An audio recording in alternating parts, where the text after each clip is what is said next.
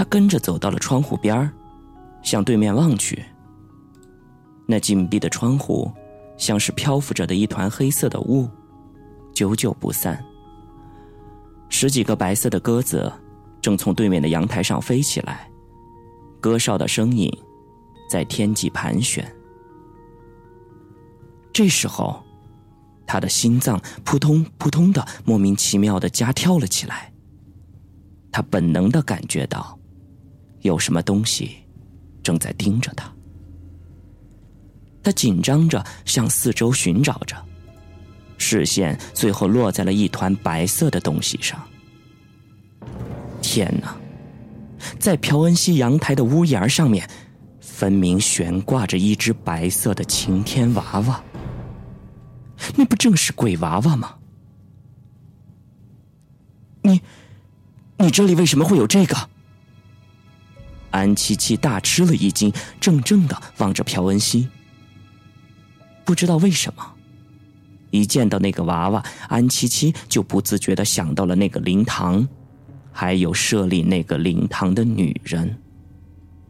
而她现在，已经变成了一具硬邦邦的尸体，一具无头的女尸。哦，这个是宋小沫送给我的，就在昨晚。是吗？他从什么地方得到的这个？听他说，是一个漂亮的女孩子送给他的。那女孩子住十四号宿舍楼，是个很调皮的女孩。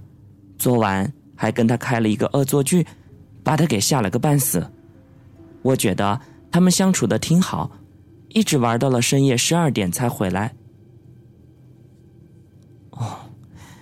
原来是这样。安七七松了口气，又自嘲似的苦笑着。想不到这个中国小伙子来韩国没几天，就把我们韩国的美女的魂儿给勾走了。我们的国人要自强啊！哈哈，无缘无故的怎么发起这样的感慨来？哦，没什么。哦，对了，平时宋小沫有没有什么奇怪的举动？奇怪的举动，没有啊？你问这么多，是不是他真的犯了什么事儿？朴恩熙紧张的问道。安琪琪没有回答，继续说道：“他昨晚带什么东西回来没有？好像，好像有一个盒子吧，长方形的，看起来很旧，大概啊有这么大。”朴恩熙边说边比划了一下，能装下一个人头吗？小南在旁边调侃道。朴恩熙怔了一下，点点头说：“哦，应该可以，装两个都没有问题。那你知道里面装着什么吗？这个我就不知道了。他说是帮朋友保存的，可能。”连他也不知道里面放了什么。哦，原来是这样。安七七陷入了沉默。如此看来，宋小沫作案的可能性不是很大。虽然有作案的时间，但何志颖之前已经把约会这件事儿告诉了他。在这个城市当中。难道把每一个晚归的人都当成嫌疑犯吗？唯一让人怀疑的，就是那个盒子。那个盒子里面究竟隐藏着什么？正当安七七冥思苦想的时候，小南从阳台上走来说道：“哎，金组长叫我们回去开会了。”那好，那我们走吧。安七七转过了身，对朴恩熙说：“恩熙，我有事儿先告辞了，只能下次再来找你。你如果有什么线索，也请告诉我们。”嗯，没问题，随时恭候两位警官。呵呵，再见。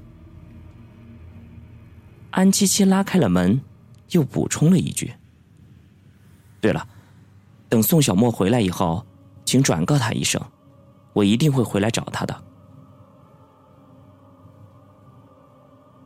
出了宿舍楼，安七七钻进了破旧的线袋，熟练的点火发动。小南坐在副驾驶上，叹气道：“哎，这一次啊，是白来了。”一点线索都没有，你别泄气，早晚会水落石出的。哎，对了，我们为什么不等那个中国人回来呢？凶手是他的可能性不大。你为什么这么认为？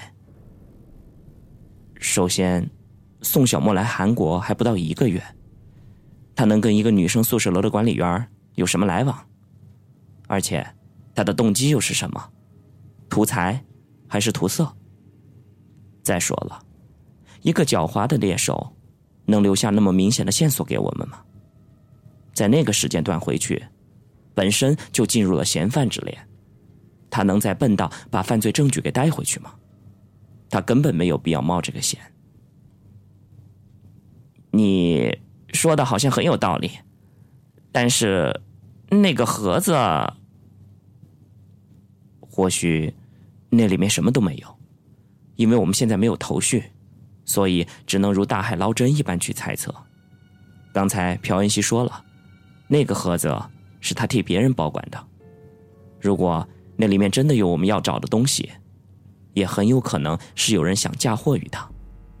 说真的，我倒是对那个盒子真正的主人感兴趣。嘿，你怎么开始替那个中国人说话了？说不准，他还是你未来的情敌呢。去你的！你扯到哪儿去了？我只是根据事实情况客观分析一下而已。宋小沫昨夜一直跟何志颖在一起，这可是何志颖亲口对我说的。那小子根本不可能有什么作案时间。那可不一定。如果何志颖说谎呢？他的口供会不会影响我们的判断？从侦破角度而言。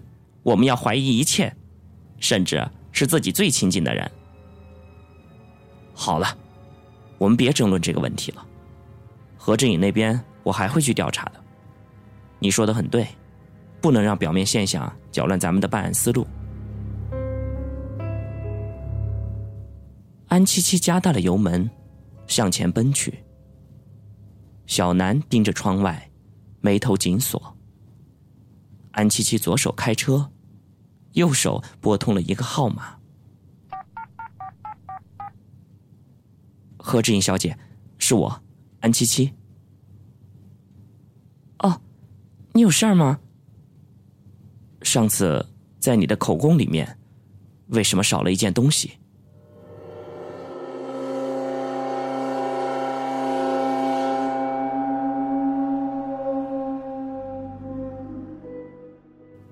当何志颖接到安七七的电话的时候，他正跟宋小沫走在偏僻冷静的惠文街上。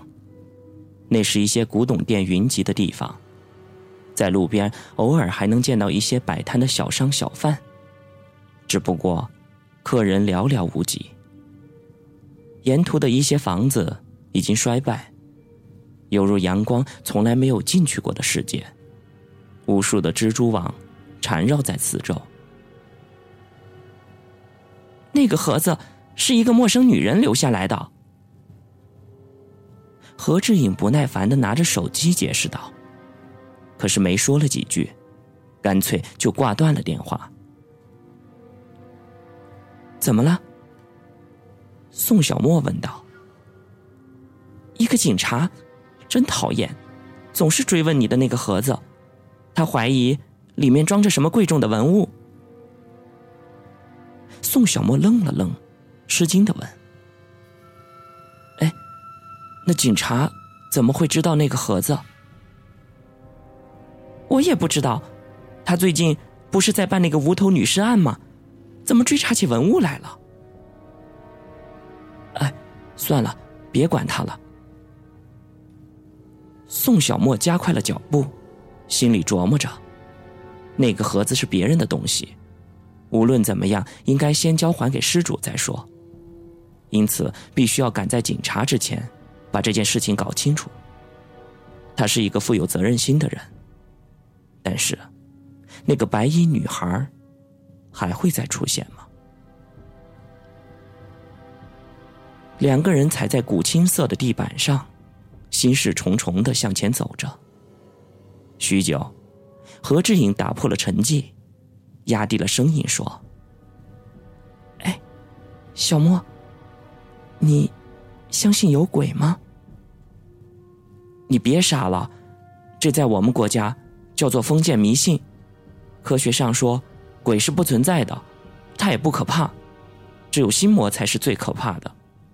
你最近经历的怪事儿有些多，所以千万不要被它左右了。我知道，可是你知道吗？我隔壁住的是鬼娃娃的主人，虽说。他已经死去了两年多，可是我，我最近总感觉他在我的身边游荡着。真不知道这一切是怎么回事儿。你说，那个女管理员的死跟他有关系吗？还有那些鬼娃娃？你不要再想这些事儿了，警察会查的。他的死也许只是意外，你千万别胡思乱想。你看你。现在都熬出黑眼圈了。哎呀，我最近两天寝食难安的，每天晚上都被噩梦打扰。我昨夜梦见的东西，居然变成了现实。我我也不知道我是怎么了。哎，那只是巧合罢了。宋小沫安慰他说：“尽管他自己对这些怪事儿也感到不可思议，譬如……”他对面房间里面出现的那些东西，何志颖隔壁房间里的灵堂，五幺九房间里的那个精神病人，白衣女子，还有他的盒子，以及还有那些诡异的鬼娃娃，所有的这些，都是无法解释的。这一切，让他无所适从，彷徨不安。何志颖深深的叹了一口气，说道：“哎，那个女管理员阿姨挺可怜的，死的时候连头都没了，谁忍心下那么狠的手啊？也许是他。”宋小沫忍不住接了一句，他的脑海里布满了李正振的影子，那影子瞬间变成了一个魔鬼。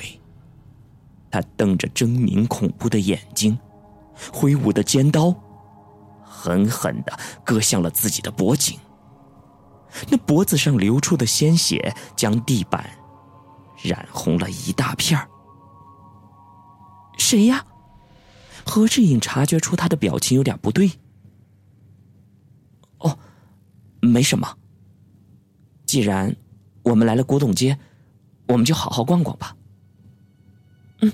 好吧，何志颖的脸上终于绽放出了笑容。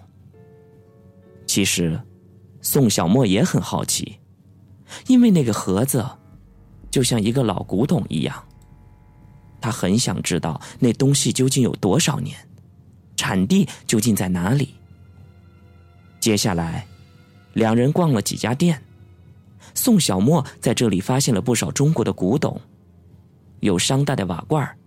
宋朝的瓷器、明清时的字画等等，虽然可能大多是赝品，但是在异国他乡见到自己国家的宝贝，难免还是有一些怅然若失。他咨询了几个老，他咨询了几个老板，反复的描述了那个盒子的形状，可最终还是查不出任何的信息。别人告诉他。他必须把东西拿过来，才能把它鉴别出来。肉眼看不出来的，更何况仅凭一张嘴呢？